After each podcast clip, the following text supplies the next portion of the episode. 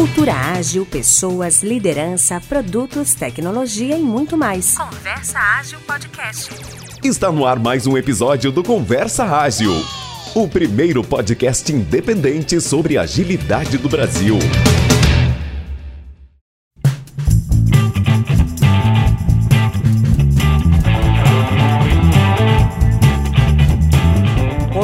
Ouvintes, estamos aqui iniciando mais um episódio da nossa jornada de produtos com a PM3. E, como sempre, primeiramente, né? Eu sou o Renato Macedo e aqui sempre o meu parceiro, colega, amigo de microfone, Odair Bonin. Fala galera, é isso aí, mais um da jornada. E se você não ouviu ainda os outros episódios, é... são fantásticos os assuntos, dá para seguir uma ordem. E se você ouviu, conta pra gente qual foi a ordem que você ouviu, qual foi o começo, onde você tá. E esse aqui vai ser mais um da sua jornada. Cara, esse episódio vai ser super bacana. Já antecipando aqui, o nosso convidado de honra aqui é Victor Almaraz, líder de produtos na Tokstok. Seja bem-vindo aí, Victor. E aí, pessoal, tudo bem? Obrigado pelo convite. Vai ser um prazer aqui a gente falar um pouquinho sobre gestão de produtos aí em e-commerce. Isso aí, cara. Fazia um tempo que a gente queria aqui falar, abordar sobre e-commerces, é, experiências que eu e o Odair adquirimos assim também em outros papéis, ou seja, com outros ângulos aí de visão, né? Mas é bem legal trazer alguém para a gente abordar é, na ótica de produtos, né? Só para a gente iniciar, Victor, assim, já falei, aliás, pro, pro pessoal aqui que você é líder de produtos na, na Talkstock, né? Mas como que você se apresenta, assim, um, uma rápida biografia, assim, autobiografia? Legal. É, cara, eu tenho mais de, de 15 anos aí em tecnologia em geral, é, contato aí com, com produtos e tecnologia, meu background é técnico, é, comecei como desenvolvedor, fui arquiteto de software, gerente de engenharia, é, e, e, finalmente aí me encontrei na área de produtos, é, fiz essa transição de carreira e, e hoje estou liderando aí o time de, de canais B2C na Talkstock, então sou responsável pelo e-commerce principalmente, site e app, é, e também por algumas experiências para o cliente final em loja física. Pô, cara, bacana demais. Me chama a atenção que você tem experiência em tecnologia, então, também, né? Me fala uma coisa, cara, o quanto você transita assim nas suas conversas de entrar um pouco na parte técnica, arquitetural e falou, peraí, gente, não, não é bem assim não, vamos pro outro lado aqui. Ou não, não, não te dá essa vontade de fazer isso de vez em quando? Cara, eu seguro muito, de verdade.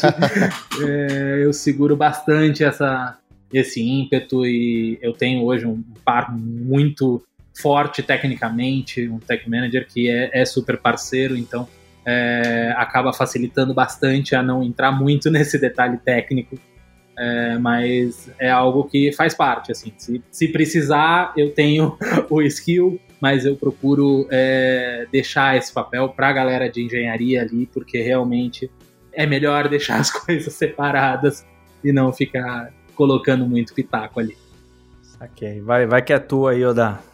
Ah, tem que ser na parceria, né? Eu concordo 100%. É, é, acho que não tem uma divisão, né? A gente tem que estar junto, né? Acho que é isso que você, você contou um pouco ali, né? Tá, tá junto, mas cada um tem o seu forte, né? Então deixa cada um com o seu forte aí para para ser cada vez Nossa, melhor. mas a, a gente, só um, uma observação, um adendo aqui, a gente vê tanto esse racha, né? Produto e tecnologia em várias empresas Pois é, ainda. é, cara pleno 2022, que é uma coisa absurda. Não tem como dar certo na boa. Um, um lado viabiliza, o outro lado é, entende todo, toda a necessidade do usuário, e se essa galera resolver não andar junto, não funciona, né? Mas vamos lá. É, como é que você vai? É, exatamente, é o que você falou, não tem como. Vitor, eu tenho, eu tenho uma, uma pergunta aqui pra gente começar um debate. Você consegue dizer uma maneira, ou, ou de uma maneira mais simples, assim, para os ouvintes, o que, que um product manager de um e-commerce faz de diferente de um de outra coisa? Por exemplo, um app, um, um não sei, um produto digital qualquer. ou, o que, que o e-commerce tem de diferente de outros uh, outros segmentos? Acho que a, a, principal diferença, cara, é porque no e-commerce o produto que o cliente usa ele é o meio, é, ele não é o fim. É. O cliente ele está querendo, na verdade, adquirir um outro produto físico. É, e aí ele acaba usando o e-commerce, que é um produto digital, para encontrar esse produto físico, comprar esse produto físico é, e eventualmente fazer o pós-venda desse produto físico.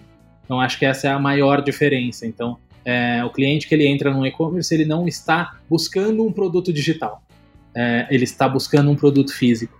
Acho que esse é o, o maior diferencial aí, aonde é, a gente acaba tendo essa grande diferença entre o produto digital tradicional ali, um SaaS, é, um, uma plataforma é, e um e-commerce. E, mas a treta é maior ou você acha que só é diferente, Vitão? Sim. Ah, cara, acho que é diferente. No fim, não tem maior e menor. É, porque, cara, se você tem um produto ali que você precisa engajar o seu usuário a voltar todo dia, cara, putz, é uma, uma treta enorme. É, mas também fazer o cara comprar, ajudar ele a tomar uma decisão de compra é tão complicado quanto. É, é engraçado, eu não sei porquê, mas não sei, Odair, se você também tem essa ideia, mas para mim, tudo que é relacionado a e-commerce é mais complexo, assim. Eu não sei por que, que eu criei isso, ou se faz sentido, eu não sei, assim. Acho que tem alguns. Primeiro que eu acho que tem algumas tretas mesmo, que tem, por exemplo. É... E a gente tá falando de grandes e-commerces, né? Quando a gente fala de grandes e-commerces, quando a gente lida com a parte de pagamento, de fraude, quando a gente pensa na Black Friday, talvez sejam meus traumas aí falando. Uhum. Por isso que eu acho que é tudo mais treta também. Mas não sei se vocês têm essa, essa impressão olhando por esses pontos assim ou, ou não. Assim. Cara, acho que tudo que a gente está falando em grande escala, né? Então, um grande e-commerce é um produto em grande escala aí. É, acaba sendo mais complexo, né? Então, quando a gente está falando de um grande e-commerce, a gente está falando de muitas entregas, a gente está falando de logística no Brasil, é, que é algo que tem toda uma complexidade. É, cara, tem lugares que nenhuma transportadora chega só aos correios. Nossa, é verdade, cara, tem esse ponto aqui, né?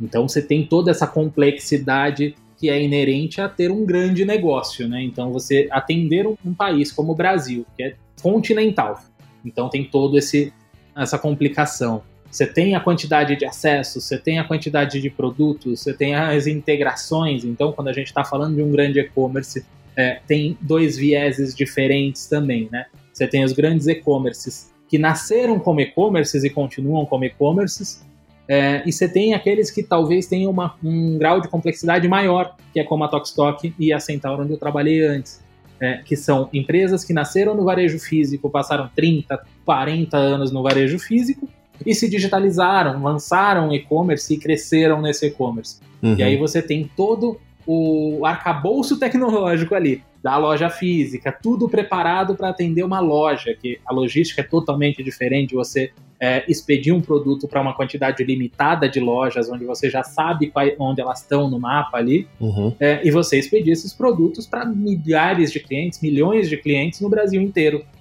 isolados ali, cada um separado do outro em um lugar diferente. Então, é, isso acaba colocando um grau de complexidade ali muito maior também. E aí, Yoda, você acha que é muito mais treta ou, ou é trauma meu que eu tenho que resolver com a minha psicóloga? Coitada, lá vai ela de novo. Cara, pode constar ela, acho que pode acontecer. lá, lá vamos Mas, nós, né? Mas de verdade, acho que tem sim uh, graus de dificuldade uh, sempre grandes, assim. Como assim, tudo que é físico para mim tem por trás uh, mais complexidade, mas também tem mais tempo, né? De, de a gente for pensar, né? Como você falou, 30, 40 anos de, de loja física, né? Já, já, já é o maduro, né? Já tem uma coisa ali funcionando. Agora a gente, no máximo, 20 anos de e-commerce. Para, sei lá, se a gente for pensar aqui, né? 20, 20 e poucos anos. É o máximo que a gente tem de experiência. É, e pegando um gancho aqui, é, cara, a gente ainda tem a questão da, do Omnichannel, né, que surgiu nos últimos anos aí, vamos dizer uns 5, 6 anos. Exato. É, onde a gente entrelaça esses mundos. E aí é onde a complexidade ela, ela fica ainda maior, né? Você está falando que o cliente ele vai ter uma experiência única. ele pode comprar no site, retirar na loja, é, ele pode estar tá na loja, olhar um produto que não tem estoque na loja e comprar com estoque que é do e-commerce. Cara, tudo isso é, são coisas que acabam sendo viáveis hoje em dia, são coisas que são meio que é, já esperadas pelo cliente, mas que por trás tem toda a complexidade de colocar isso tudo para rodar, né? Colocar tudo isso para acontecer de fato.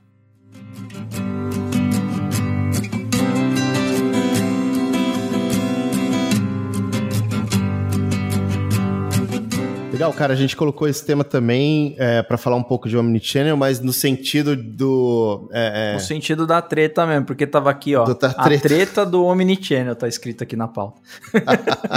que assim, a explicação é linda, é, é o que o, o, o, Victor falou pra gente, né? É. é o cliente fica à vontade para comprar onde ele quiser, ele vai adquirir esse produto de qualquer forma, isso vai chegar para ele lindamente é. Né? Só que, cara, você fica imaginando que você tem que ter por trás disso, entre logística, centro de distribuição, centros de distribuição, contar a com marketplace, né? pós-venda bruto, né? Porque se dá alguma coisa errada, você tem que resolver, etc, etc. É, cara, acho que nesse ponto, assim, é realmente para o cliente parece que é tão simples quanto eu cliquei, comprei e vou lá retirar. É, por trás disso, você tem que ter uma visão clara e segura do estoque que está ali na loja. É, e é um estoque que muitas vezes está exposto. Uhum. É, a gente está falando do estoque que é, é o mesmo estoque que você está indo lá, passando a mão num produto e levando para o caixa para pagar. Ele é volátil demais, né, cara? Você não tem nenhuma certeza sobre aquele estoque, na verdade. E Quer dizer, é alguma certeza você tem, né? Mas tem uma volatilidade aí. Sim, e aí, cara, tem as questões aí, claro, de margem de segurança que ajudam, que a gente não, não vai projetar se tiver um item na prateleira, porque até eu ir lá pegar esse item para o cliente, um, um, outro cliente já foi lá, já, tá, já tá no caixa com ele na mão, não vou tomar da mão dele, né? Vai mais rápido é... aí, né? então, tem isso e tal, mas é, tem toda essa integração de estoque, essa integração dos pedidos, né? Então a gente fala em em várias integrações, de fato, a gente está falando de integrar uma experiência, mas, cara, para integrar tudo isso, eu tenho que integrar todos esses sistemas também, né? Esses softwares tem que estar tá conversando Sim. de uma maneira bem azeitada. Então, é, você tem ali um PDV, você tem uma plataforma de e-commerce, você tem um ERP, é, tudo isso tem que funcionar em conjunto. Então, é, realmente tem uma, uma treta aí é, é, de colocar tudo total. isso para rodar. É, você tem processo dentro de loja física, então você vai ter que ter alguém ali fazendo esse trabalho de buscar o produto para o cliente na prateleira, é, ou dentro do estoque, enfim, dependendo do tipo de produto, de como é a dinâmica de loja, né? Então, loja de shopping normalmente, cara, nem tem estoque, ou se tem é muito pouco é, o estoque que não está na área de venda, porque a área de venda ela é cara, então você ocupa ela da melhor forma possível. É, e aí você tem toda a parte que pós-venda também tem que ser omnichannel, né? Então, o pós-venda da loja, cara, ele não é o saque. O pós-venda da loja é o cara que está te atendendo. Pode crer. É, porque a hora que você está lá retirando um produto, você não vai querer ligar para o saque para resolver um problema.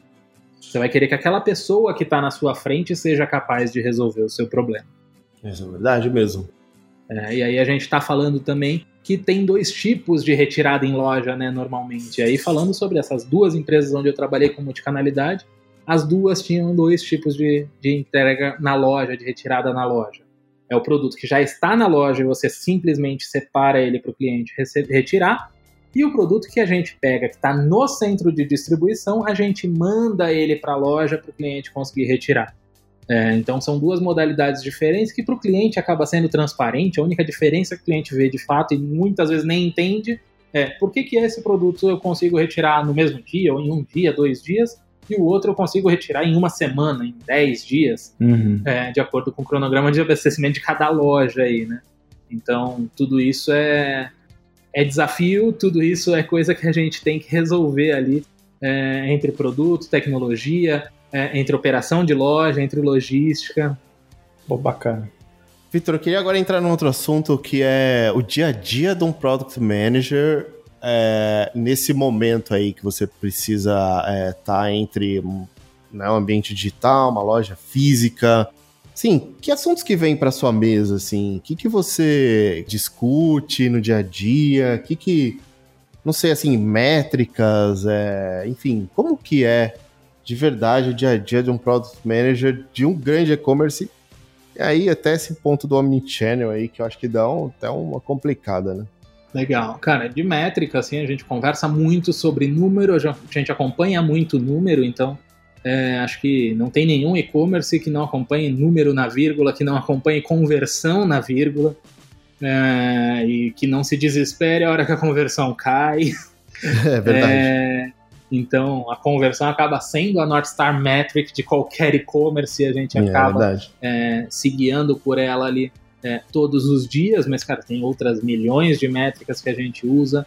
É, então, é, desde um CTR de banners na home, por exemplo, é, uma taxa de adição de produto ao carrinho, uma taxa de visualização de produto, efetivação de pedido, que é aquele pedido que é feito versus o que é pago, é, ou a taxa de chargeback, que são as fraudes, que são é, os problemas que acontecem ali no pagamento. Então, uhum. de métricas é basicamente isso. Cara, as discussões elas são variadíssimas, porque é, principalmente no meu caso aqui, né, onde eu tô com todos os squads que compõem o e-commerce da Tokstok, então eu falo desde a venda, a conversão, a aquisição, é, até o pós-venda ali, até o contact rate, até o NPS. É, então a gente está falando aí de de conversas que vão de um, de um oposto ao outro, né? De, da aquisição de um cliente até de por que, que o cliente está reclamando que o produto é diferente do que ele comprou, é, ou é, da multicanalidade ali do produto que não está chegando na loja, ou o prazo que não está batendo, enfim. Então, é, acaba sendo bastante diverso. Aproveita e tira uma dúvida para a gente. A gente estava conversando outro dia, eu e o Renato. Onde começa a jornada do cliente? Olha que engraçado, Vitor. Eu até queria abrir para você esse detalhe aí. A gente começou, a gente falou, vamos, vamos falar aqui, vamos conversar um pouco sobre a jornada de um cliente no e-commerce. Vamos. A gente ficou discutindo sobre onde iniciava a jornada durante 40 minutos e não chegou no consenso. Então eu falei, eu acho que isso não lá, é, né? é, eu acho que não é tão simples. Eu vou trazer o Vitor para ajudar a gente nessa, cara. Legal. Cara, assim, na minha visão, a jornada ela começa antes dele chegar no site da empresa que ele vai comprar. Uhum. Começa muitas vezes na comparação, na busca ali, é, num, num, comparador de preços. No, pode ser de repente o próprio Google que já tem essa funcionalidade hoje em dia. Antigamente, comparador de preço era busca-pé, basicamente, né? É verdade. É, o cara tinha que entrar no busca-pé para comparar um preço. Hoje o Google Shopping tá tão forte que o cara consegue é, comparar preço Direto. diretamente no Google, né? É, e é um, hoje um dos maiores players para isso, com certeza. Uhum. É, então acho que a jornada ela começa antes dele chegar no site. Então, é, e é responsabilidade nossa, né, do time de produto e tecnologia ali, é, colocar os produtos corretamente nessas plataformas, né?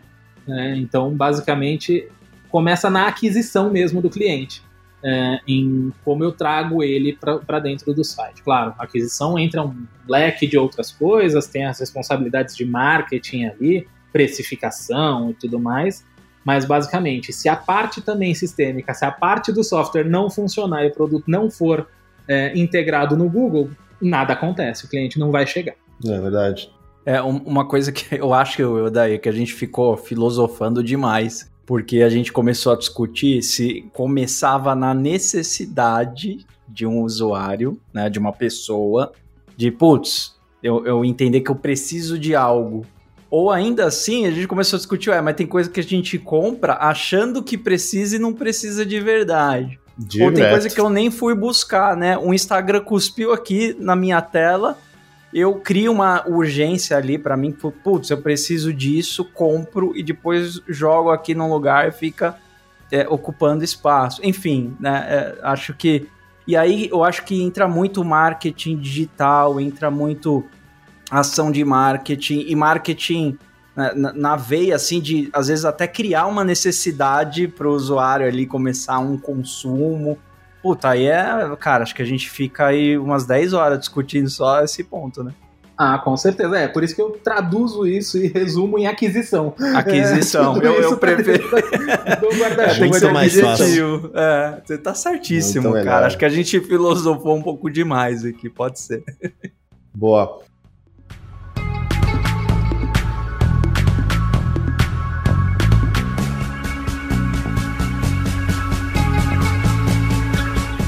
Vitor, como é que é uma estrutura de produtos na prática, assim, estrutura de um time de produtos? Que que de um grande e-commerce, né? Sei que depende da realidade da empresa e tudo mais, mas para você assim, uma estrutura que funciona. Cara, acho que você já falou tudo, né? Varia muito de empresa para empresa. Acho que, por exemplo, o mapa de squads da, da Tokstok hoje é muito diferente do mapa de squads de quando eu saí da Centauro. É, então, uhum. é, isso varia muito, mas basicamente. É... Então, só uma coisa, que é diferente do Spotify, provavelmente, né? Com certeza. Pra não ficar Tomara, se apegando né? àqueles desenhos prontos, né? É, é, que, assim, é uma coisa que a gente aprende com o modelo não modelo do Spotify é, é a questão de dividir por jornada, né? Ah, boa. É, e acho que isso que é complementando o que eu estava falando é exatamente isso, cara. É, a divisão por jornada e a entender a jornada do cliente para desenhar esse, esse mapa de squads é, acaba sendo o, o caminho mais natural e o que funciona na prática melhor, né? Porque se a gente for olhar, o produto em si, ele é um só. Uhum. É, você está falando de um site, ele tem começo, meio e fim ali, ele funciona de forma unificada, né? É, mas dividir por jornada, você coloca as responsabilidades ali e os objetivos de cada squad em cuidar daquela etapa da jornada do cliente. Então, colocando o cliente no centro, você olha para a jornada dele e quebra essa, esses squads aí, quebra essa, essa estrutura baseando justamente nisso, né? Então, na Tokstok hoje a gente tem é, cinco squads é, olhando especificamente para o e-commerce durante a jornada do cliente. É, isso olhando para o e-commerce, visão venda e pós-venda dentro da plataforma digital. Fora isso, tem outros N squads. Os cinco são, são fases de uma jornada que vocês definiram é, entre uma e outra, né? Exatamente. Então tem parte ali.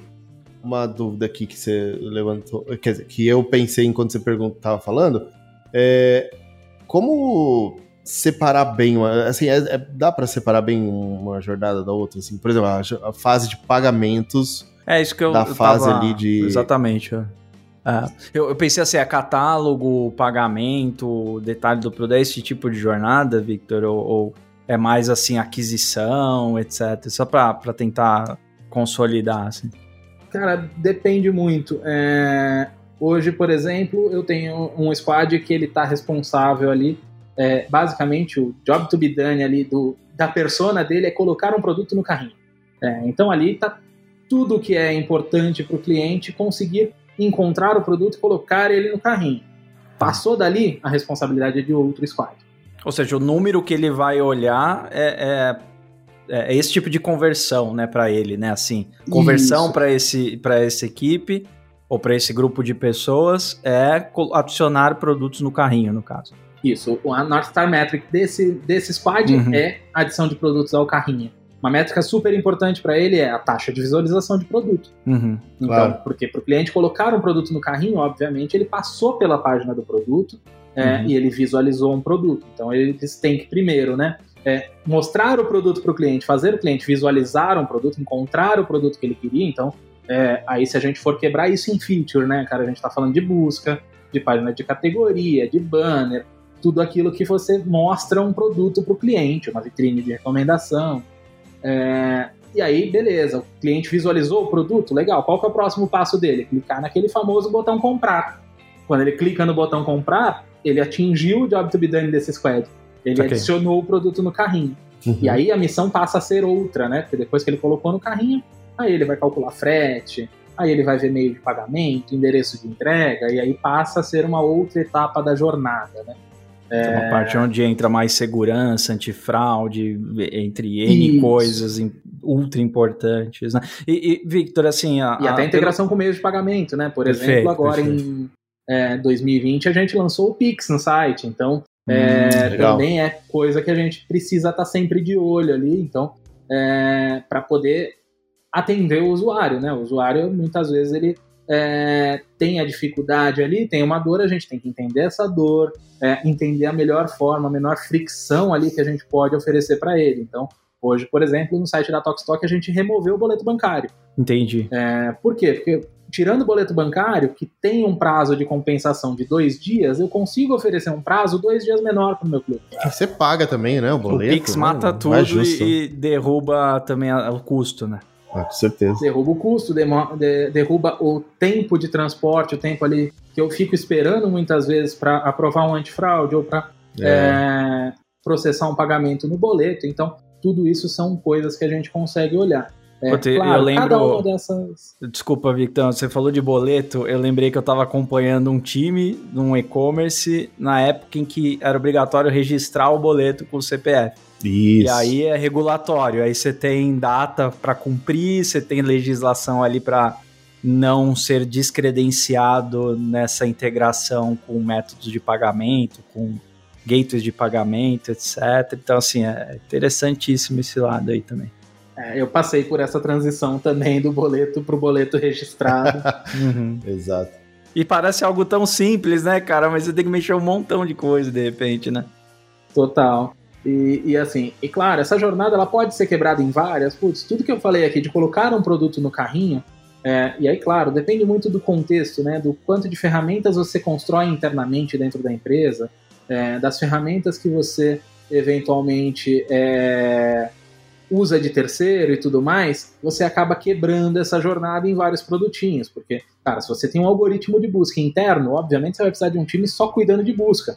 É, você tem uma recomendação de produto interna, como o Magalu tem hoje em dia, é, que eles não usam ninguém para fazer esse algoritmo, ninguém para fazer essa, esse machine learning. Cara, com certeza você precisa de um time para cuidar deste algoritmo, dessa recomendação de produto.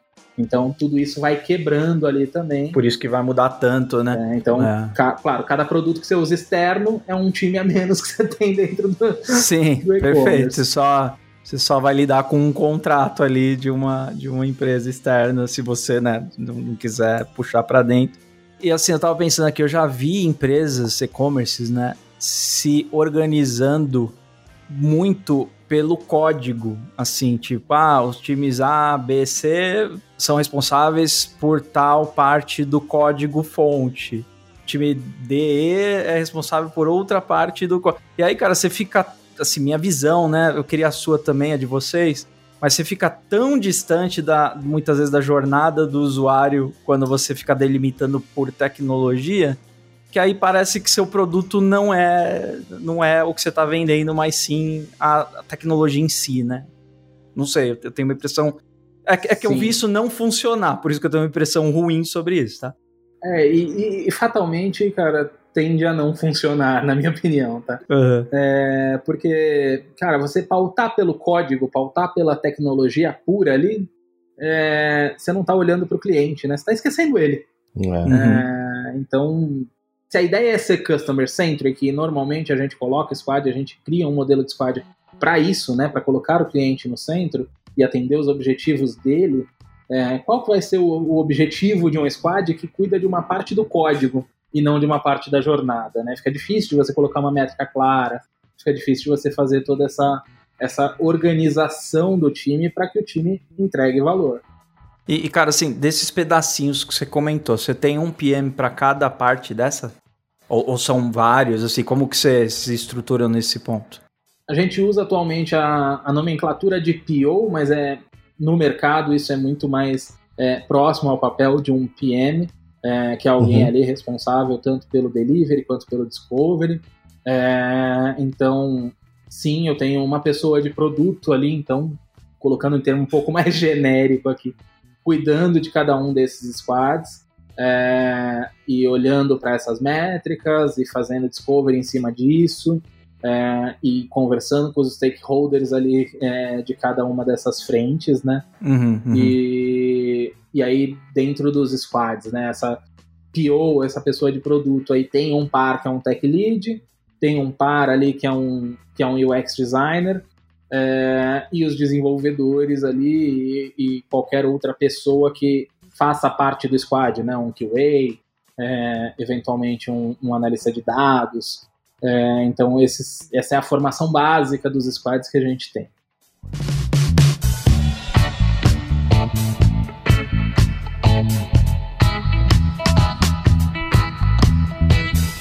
Legal, cara. Putz, bacana. Dá uma tangibilizada e fica menos assustador, né? Porque quando a gente fala todo esse universo gigante, o pessoal fala, esquece, nunca vou trabalhar com um grande e-commerce. Mas quando você começa a dividir ali, né, em equipes, cada um ganhar a sua missão, ter as métricas ali que desejam alcançar ali, que vão, vão ditar o dia a dia, né? Me parece que a conta fecha, assim, bem mais tranquilamente, né? Sem, sem ter essa visão tão é, é, expandida o dia inteiro, né? Que são muitos assuntos concorrendo. Com certeza. E, e, cara, eu vejo realmente que a especialização ali, uma etapa da jornada, ela é super positiva, né? É, uhum. É, tem até um, um case aí da época que eu tava num time mais tech, é, em que foi montado um time é, de pagamentos e, e, eu, eu tava no papel técnico dentro desse time. E, cara, falei, putz, mas o que, que a gente vai fazer só para olhar para pagamento? Não faz sentido, pagamento funciona. É, uhum. E aí a gente começou a olhar métrica, é, começou a olhar os desafios que tinha ali e realmente, cara, é, um universo se abriu. A hora que colocou a lupa, parecia tudo tão tranquilo. A hora que colocou a lupa, falou: putz, aqui tem uma oportunidade, ali tem outra, ali tem outra. Cara, o negócio começou a se expandir de uma forma. É, e esse squad, inclusive, depois ele se perpetuou na Centauro e tudo mais, é, que era um time para olhar exatamente para essa etapa de pagamento, né? É, para essa parte de, da venda, do fechamento da venda mesmo, né? É, então, isso é, é, bem legal, né, cara? Quanto mais a gente especializa, é, mais a gente começa a apertar alguns parafusos que ninguém sabia que precisam ser apertados. Uhum. É, e aí, quando você coloca uma, uma lupa em pagamento, por exemplo, você começa a olhar com mais carinho o antifraude, por tempo que o antifraude está demorando para responder, pelo percentual de item de, de pedido ali que está sendo bloqueado no antifraude que está sendo recusado. É, então, tudo isso começa a fazer mais sentido, né? E as pessoas vão se especializando por aqueles números, né? Vão uhum. acompanhando uhum. eles no dia, no dia a dia, então fica muito mais fácil detectar qualquer anomalia, é, qualquer desvio ali nesses números. Muito bom. Oda, eu vou deixar o marketplace com você pelo, pela idade. Por quê, né? cara? Não, não porque você é mais velho que eu, não, não é isso que eu quero dizer, mas você tem mais experiência de marketplace que eu. Embora também já, já fui, na época, cara, Scrum Master de um time. Trabalhei com a parte de pagamentos e trabalhei também com um time de marketplace. E, e acho que daí vem alguns traumas meus também. Mas, Oda, manda aí, cara, o que, que você. Conta um pouco pra gente também como é que foi sua vivência aí de, de marketplace. E, Victor, eu tô ansioso para saber aqui como que vocês lidam com isso aí também. Se é que é algo que vocês lidam, não sei. Tox Talk eu tenho a impressão que não, não vai por esse caminho, talvez sentado, não sei, enfim, quero, quero saber de você. Não, eu, assim, eu também, além disso que você, é, que você falou, Renato, assim, eu, eu queria também saber sobre o papel do PM. Na verdade, assim, ó, a primeira pergunta que eu, que eu ia fazer é uma opinião sua, é, Vitor. O que você acha? Marketplace é uma oportunidade ou é uma bucha, cara? Cara, acho que depende muito, né? Se a gente olhar, por exemplo, para o Mercado Livre, é a oportunidade, é o é core é do negócio. É verdade. É, se a gente olhar para uma Amazon hoje em dia, é o core do negócio. É, AliExpress, é... Alibaba. Isso, então tem empresas aí que se especializaram nisso. A B2W hoje em dia, né? É, para quem não conhece B2W, Americanas, é, Submarino, Shoptime. É, cara, eles se especializaram muito mais em marketplace do que na própria venda de produtos é, first party. Próprio, ali, né? estoque próprio, é. É, então, acho que para esses players é uma, é uma grande oportunidade. E por que, que é uma oportunidade? Porque são players generalistas no geral, né? É, então eles estão olhando ali para qualquer segmento de mercado, praticamente. É, você entra no Mercado Livre, numa Amazon, no Magazine Luiza, não tem uma limitação do que você vai encontrar ali, praticamente. São poucos os produtos que você não encontra nesses marketplaces. É, agora, Hoje em dia, Tokstok, por uma questão estratégica de companhia, não é um marketplace. Uhum. Respondendo tua pergunta, Renato. Valeu. É, na Centauro, é um marketplace. É, não chega a ser no nível de um marketplace de uma Americanas, um marketplace de uma Amazon, de ter mais produtos marketplace, de ter mais, muito mais foco em marketplace do que na venda de produtos próprios. Mas eu fui líder de produto do marketplace na Centauro, então consigo também falar um pouco uhum. sobre essa realidade, apesar de hoje em dia não estar atuando diretamente com isso. É, eu, eu, fico pensando assim, dois prismas, né? Enquanto você estava comentando aqui, eu comecei a fazer uma reflexão também. Me parece que assim, se você já prepara a sua plataforma e toda a sua operação para o marketplace desde o primeiro momento, ok, você já está preparado para N coisas. Acho que o duro quando você não tem essa operação, você não tem nem essa, essa preparação técnica, vamos dizer assim, né? Essa arquitetura, etc., porque começam a, a mudar algumas coisas ali. É, uhum. E aí você tenta encaixar o marketplace. E claro, o ganho é que você aumenta muito a oferta de produtos e seu catálogo, assim. Só que você ganha um grande, uma grande operação para resolver por trás, etc. Né? Não sei o quanto é. vale a pena também. É muito estratégico também. Com certeza, cara. Assim, é, hoje os marketplaces, o que, que eles conseguiram fazer, o que, que eles fizeram para resolver o maior problema que se tinha com o marketplace, que é a entrega. Uhum. Eles assumiram essa ponta.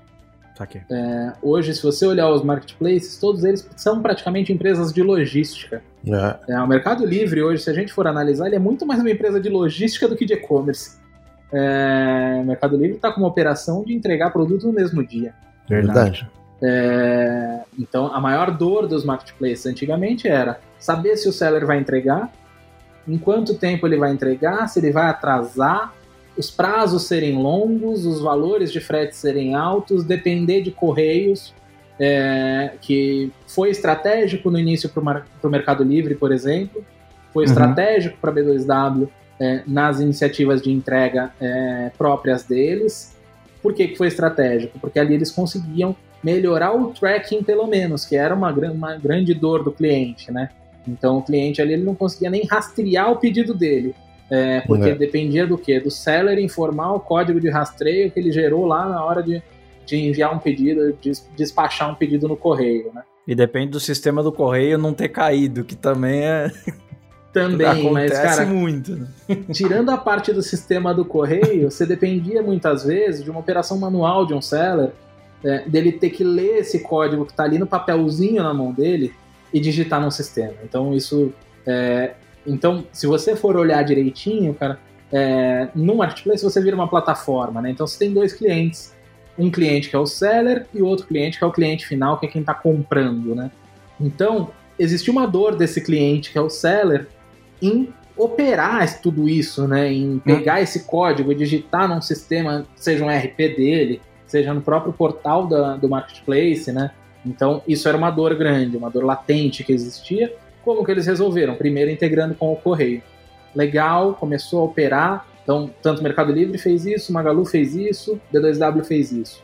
Uhum. É, uma integração direta com os correios. Quem gerava o código, na verdade, integrando com o sistema do correio, era o marketplace. O seller só tinha o trabalho de ir lá, despachar o item e o tracking começava a funcionar naturalmente. Uhum. Legal, mas aí a gente tem todas as questões de correio. Putz, é, preço, Correios, é, um tempo atrás, eu não lembro exatamente que ano que foi, que teve um aumento de preço super expressivo, o Mercado Livre lutou contra com todas é. as forças na época e tudo mais, conseguiu, se eu não me engano, é, manter o preço para os sellers dele é, por algum tempo, é, mas que, cara, atrapalhou a operação de muita gente pequena no Brasil. É, depois disso, o que, que aconteceu? Esses caras começaram a montar operações de logística própria. É, então, Mercado Livre hoje, a maioria dos pedidos que você faz no Mercado Livre, você vê que chega no carro amarelo do Mercado Livre ou um carro totalmente descaracterizado é, de um terceiro, como se fosse um Uber ali que eles têm é, de entrega, né? Um autônomo, né? Verdade. É isso mesmo. Eles criaram um outro negócio aí que, cara, tá totalmente apartado, mas integrado a um e-commerce, né? Verdade, mano. É, é, foi mudando muito isso, né? E, e você falando, eu tava lembrando, é que eu nem tinha percebido, cara, mas tava lembrando assim. Nossa, é verdade, as coisas do Mercado Livre não chegam mais pelos correios, assim. Não, é. Sempre chega com entregas, parece que próprias, né? Esse negócio de entregar no mesmo dia é um baita absurdo, virou slogan deles, né? Receba alguma coisa do tipo, né? De compra e receba no mesmo dia Já vi pessoas que eu conheço falar: não, comprei no Mercado Livre, tava mais caro, mas putz, ia chegar no mesmo dia ou no dia seguinte, sabe? Então a galera começa a nem comparar mais preço porque acha que é mais rápido mesmo e pronto. Então é um baita negócio interessante que fizeram ali mesmo.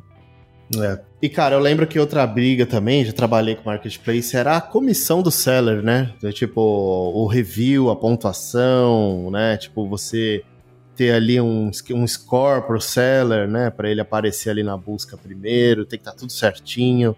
E uh, também o repasse da comissão, assim, o tempo de repasse, tipo, ah, você recebe, se sua nota for mais baixa, demora mais para receber, sei lá, isso também é, são regras complicadas, assim, de acertar, cara. Então.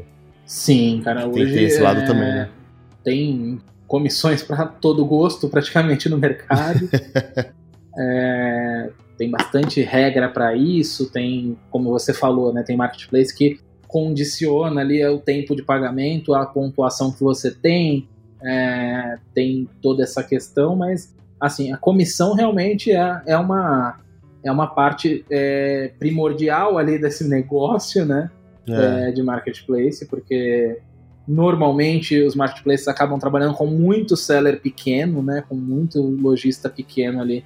É, que depende de, uma, de um pagamento rápido para fazer o fluxo de caixa, para fazer o negócio girar. É verdade. É, e, e, a gestão de todos esses sellers, né, cara, acaba sendo também uma, uma coisa super complexa, né? Você está falando é, de gerenciar vários vendedores diferentes que são responsáveis pelo estoque da mercadoria, é, que são responsáveis, às vezes, por fazer um cross-docking da mercadoria, ou seja, o cara não tem nem o estoque, ele está vendendo direto do fornecedor dele, que às vezes vai produzir, às vezes tem estoque próprio, mas é, que precisa mandar para ele para fazer essa triangulação para chegar para o cliente, né?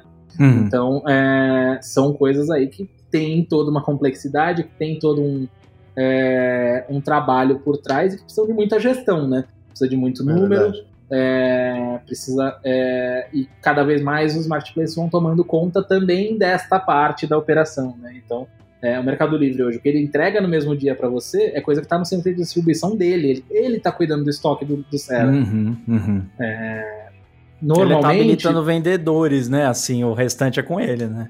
É, basicamente assim, ah, você quer ser um vendedor hoje no Mercado Livre, você quer ter uma loja no Mercado Livre, o que você precisa é definir qual é o seu produto, ter alguém que fornece ele, e daí acabou. o resto é comigo, né? manda esse produto para o centro de distribuição do Mercado Livre, eles fazem separação, eles fazem despacho, eles fazem entrega, eles fazem todo o processo. Ah, nem todo seller opera assim, né? Tem uhum. vários que preferem ter a sua própria operação de estoque, até porque não trabalha só com o Mercado Livre muitas vezes é, uhum. prefere ter o controle ali, claro, questão de custo também, porque obviamente é, ninguém vai armazenar a sua mercadoria, separar ela e despachar de graça. É, uhum. Então tudo tem um custo. É, é claro que para o cara que opera só no Mercado Livre, às vezes esse custo pode valer a pena, é, pode ser mais barato do que ele pagar um aluguel, por exemplo, de um galpão para guardar a mercadoria. É verdade. Sim.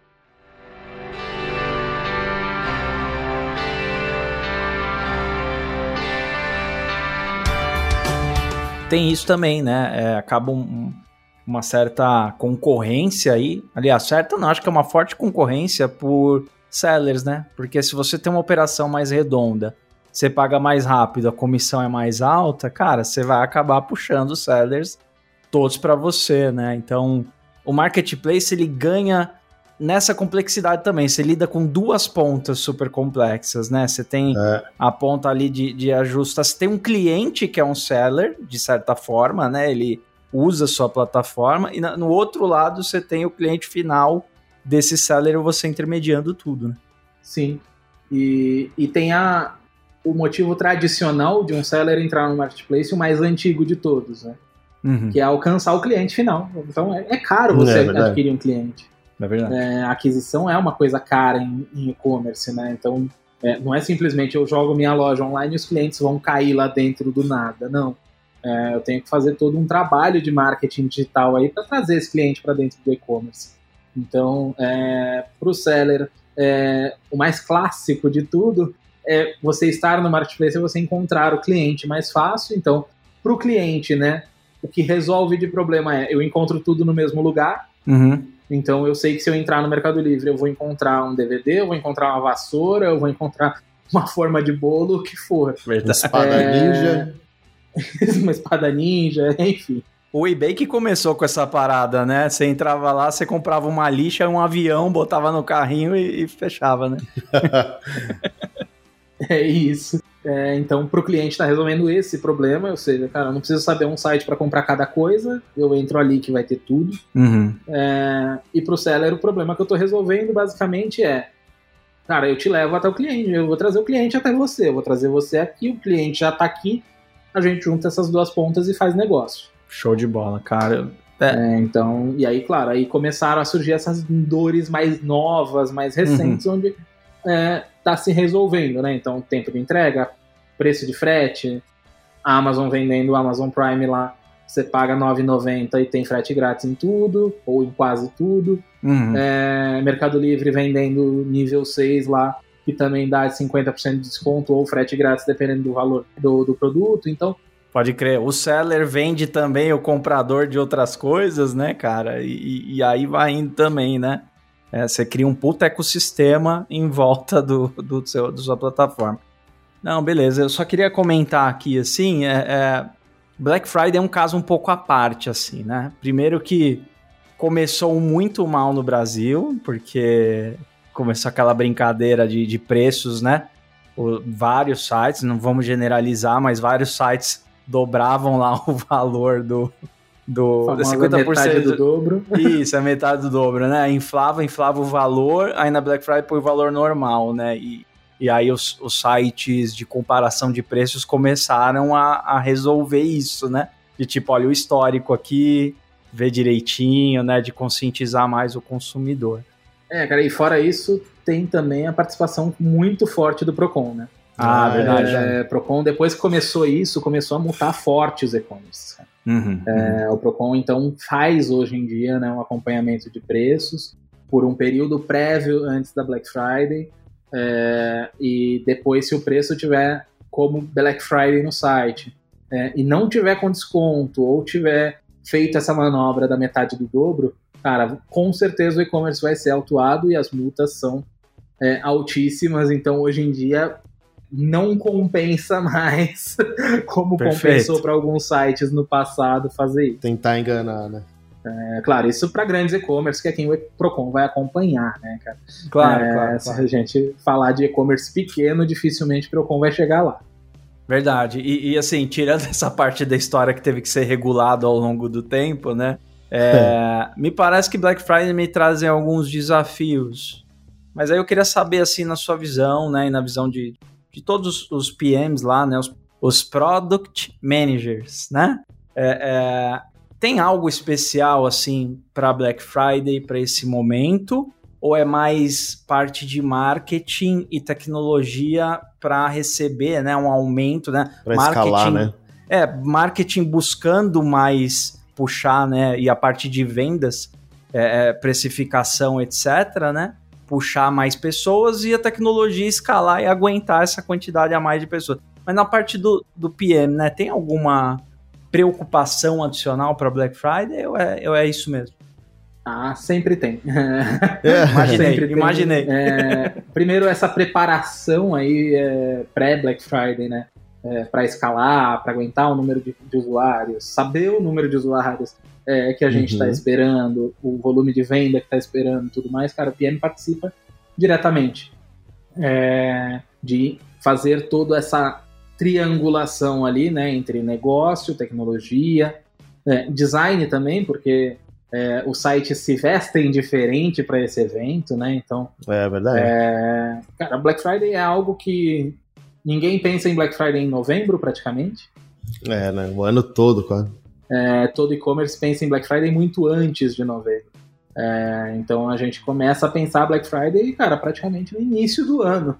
É, então tudo isso e, e aí falando em, em software, falando em, em produto, cara, é, toda essa parte de integração de preço, catálogo, é, estoque, tudo isso tem que estar muito redondo numa Black Friday, né? É, então, porque, primeiro, tem uma remarcação massiva de preço é, que é um desafio. Segundo, é, eu tenho um consumo de estoque desenfreado. É, então eu tenho muita concorrência de cliente ali. Então, não só o impacto no sistema como um, uma, uma ferramenta ali, como um parque de máquinas e tudo mais, do tráfego maior, mas eu tenho também esses clientes, cara, consumindo estoque, é, olhando preço, é, eu tenho que ter tudo isso funcionando bem, né? É, muitas vezes eu tenho ali a questão do selo ou da página de produtos que estão na promoção, porque é isso que sinaliza que o produto está na Black Friday para o cliente, para o Procon, para todo mundo. É, então eu consigo dizer ali, ó, cara, os produtos que estão na promoção são esses aqui. É, então eu não posso ter um produto que não está remarcado na página de Black Friday é, ou com selo de Black Friday. Então tem todos esses desafios, tudo isso que a gente tem que organizar, né? É, entender é, muitas vezes. Então, é, a empresa prepara estratégias diferentes de entrega, de precificação, é, de cashback, enfim, é, para esse momento, né? Então, é, essa preparação, ela envolve muito, né? O time como um todo. Então, é, para um e-commerce em geral, né? a Black Friday é um, é um capítulo à parte. É como se fosse um 13 terceiro mês dentro de um e-commerce, né? A gente olha para Black Friday é, com uma meta apartada de mês, de conversão, de venda e tudo mais. É, então, normalmente você vai ter Black Friday ali como um com peso de um mês, normalmente, uhum. é, em um período super curto, que, é, enfim, é, não é um dia, obviamente, Black Friday nunca é só na sexta, uhum. É, mas é um período ali curto, de três, cinco dias, depende da campanha. Uhum. Ó, oh, bacana demais, Victor. Assim, curti muito esse nosso papo aqui. Muita gente pode se perguntar: ah, vocês falaram muito de negócio, de e-commerce e tal.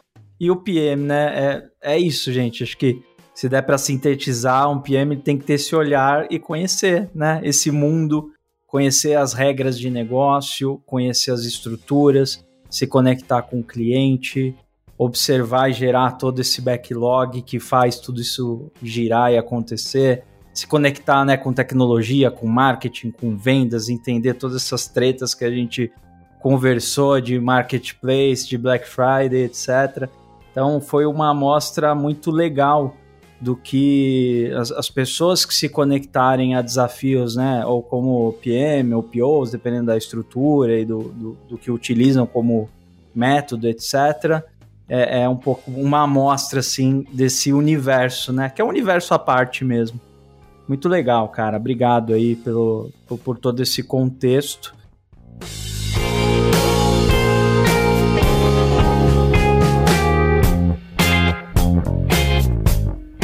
Cara, seguinte. O que, que, você, como PM, pensando em produto, faria diferente para os sites de compra coletiva darem certo? Ah, você me pegou. Você quer? Você manda uma dessa no final, né, velho? Pô, darem certo. Nunca parei para pensar nesse desafio, para ser bem sincero. Ah, tudo bem, a gente discute aqui. É, mas acho Por que, que... que deu errado, né?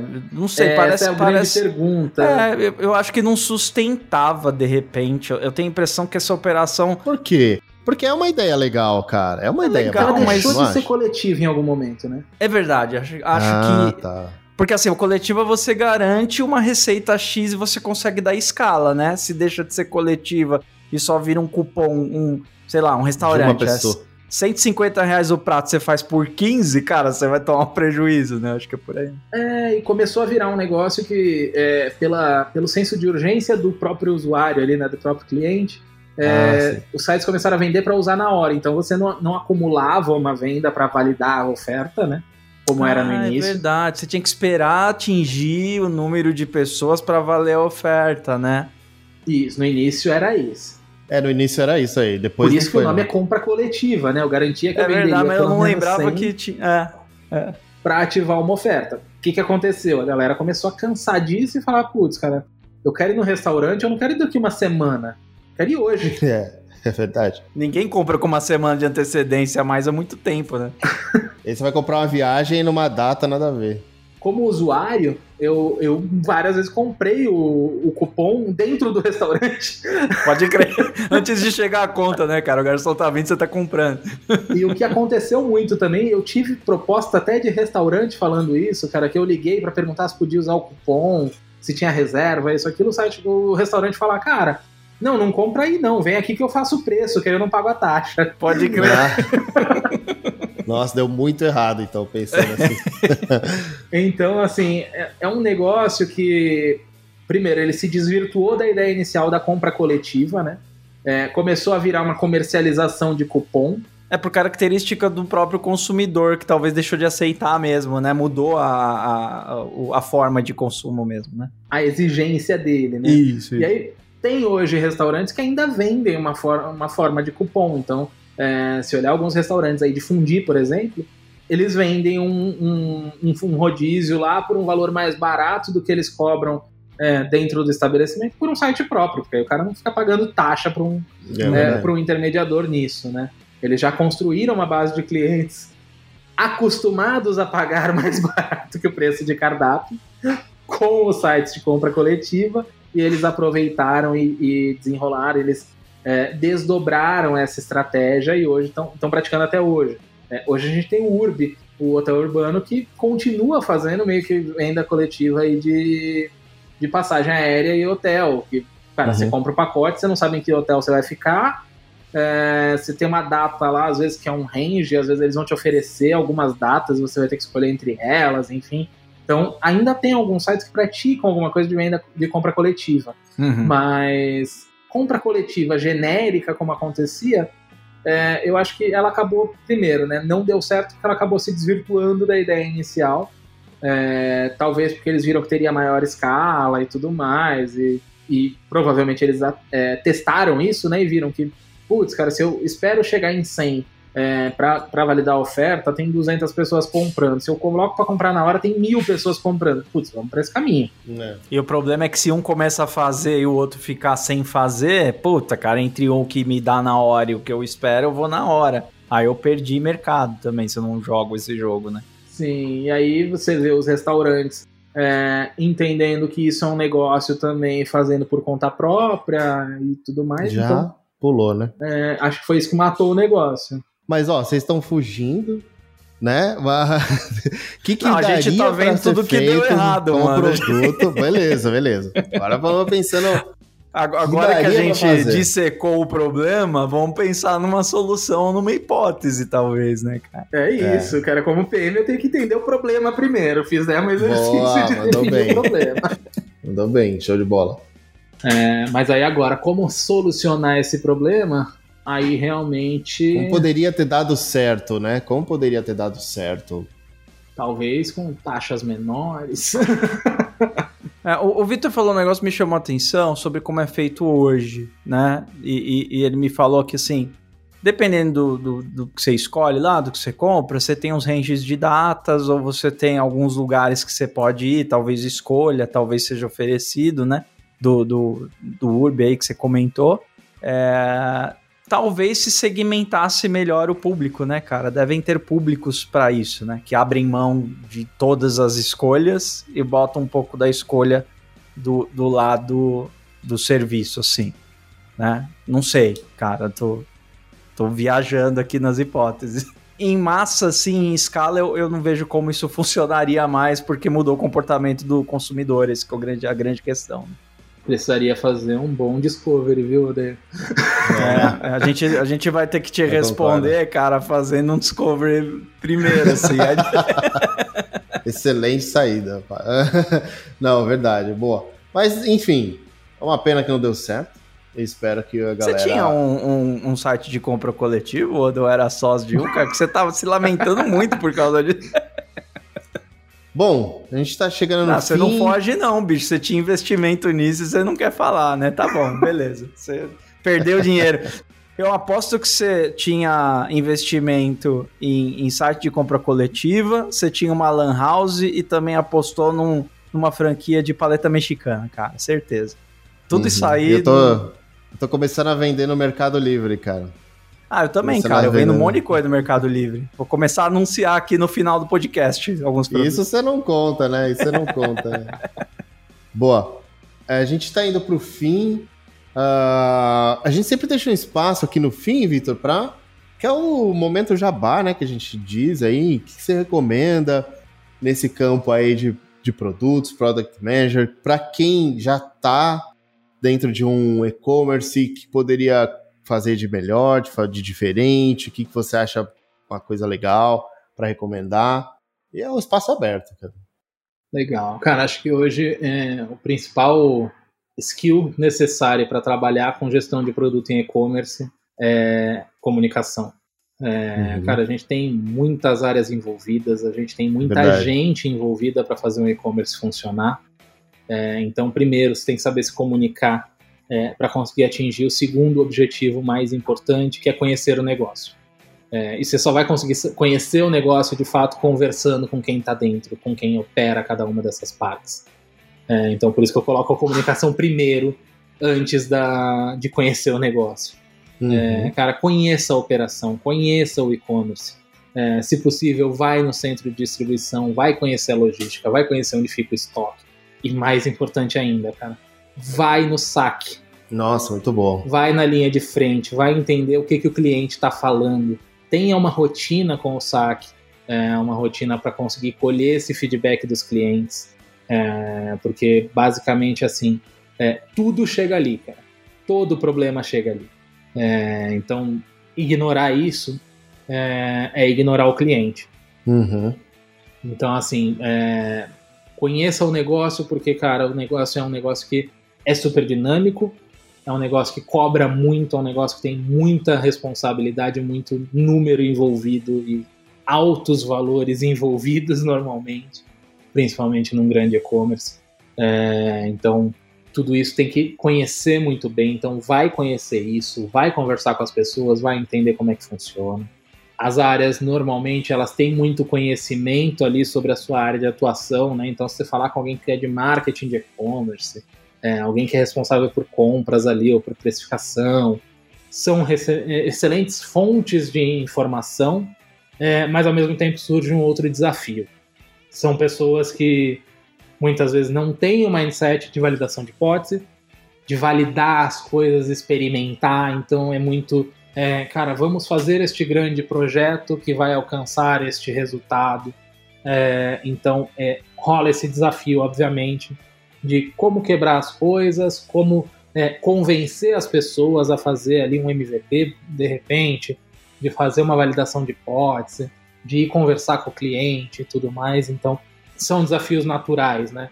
É, está falando de pessoas que têm uma outra área de formação, é, uma outra trilha ali de carreira, um outro é, conhecimento, é, então não são pessoas que têm um mindset ágil ali, é, sempre formado.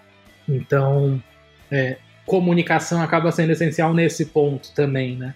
Porque você vai ter que usar todo esse skill de comunicação para convencer, é, para trazer essa galera para o jogo, para explicar para eles o que, que você está querendo alcançar e mostrar que você também conhece o negócio a ponto de encontrar o, a alavanca, né? Então esses são os desafios aí. É, então acho que, cara, comunicação, conhecer o negócio, ir para frente e falar com o cliente. Vai para a linha de frente, vai conversar com o cliente. Boa. Se o e-commerce tem loja física, cara, é uma excelente ferramenta. É, você tem vários clientes lá da sua empresa. É, não tem? Beleza, cara, vai num shopping, vai na rua, entrevista as uhum. pessoas, conversa com as pessoas, é, vai num café e valida as hipóteses. É, porque nada substitui conversar com o cliente, nada substitui você é, validar as coisas ali com o cliente final, não simplesmente, cara, vou construir, vou passar X tempo construindo para depois publicar e ver o resultado. É, o bonde já passou a hora que você fez isso. Pô, cara, Sensacional, bem Cara. E, e Jabá, você tem alguma coisa para vender aí, Vitão? Tá investindo em site de compra coletiva? Não tenho site de compra coletiva, não tenho paleteria mexicana. Pô, então, cara. Mas eu tenho a iniciativa de mentoria em produtos. É, Legal, cara, cara, que não tô vendendo nada. É, mas tem o grupo lá no Telegram, a gente deixa o link aí para quem quiser entrar é, do Product Mentoring. É, é uma, uma comunidade que a gente formou com vários profissionais de produto, onde a gente tem é, desde pessoas muito sênior na área.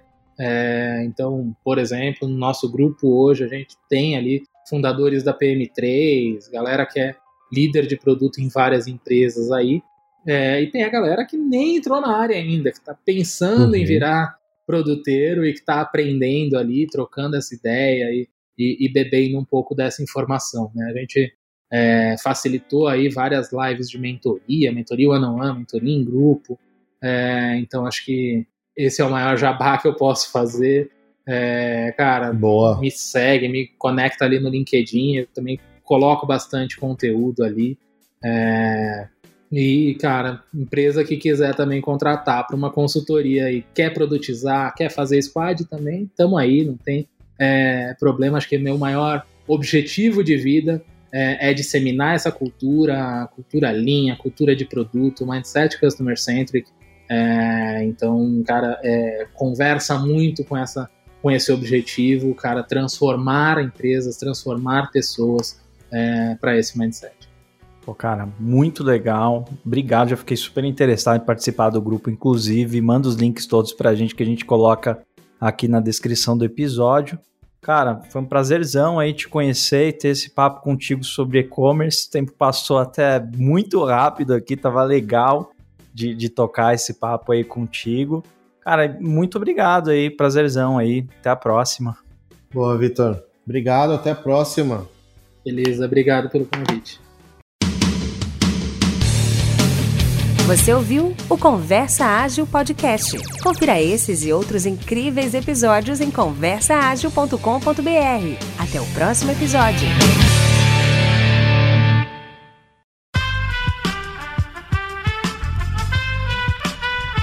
Esse podcast foi editado por Aerolitos Edição Inteligente.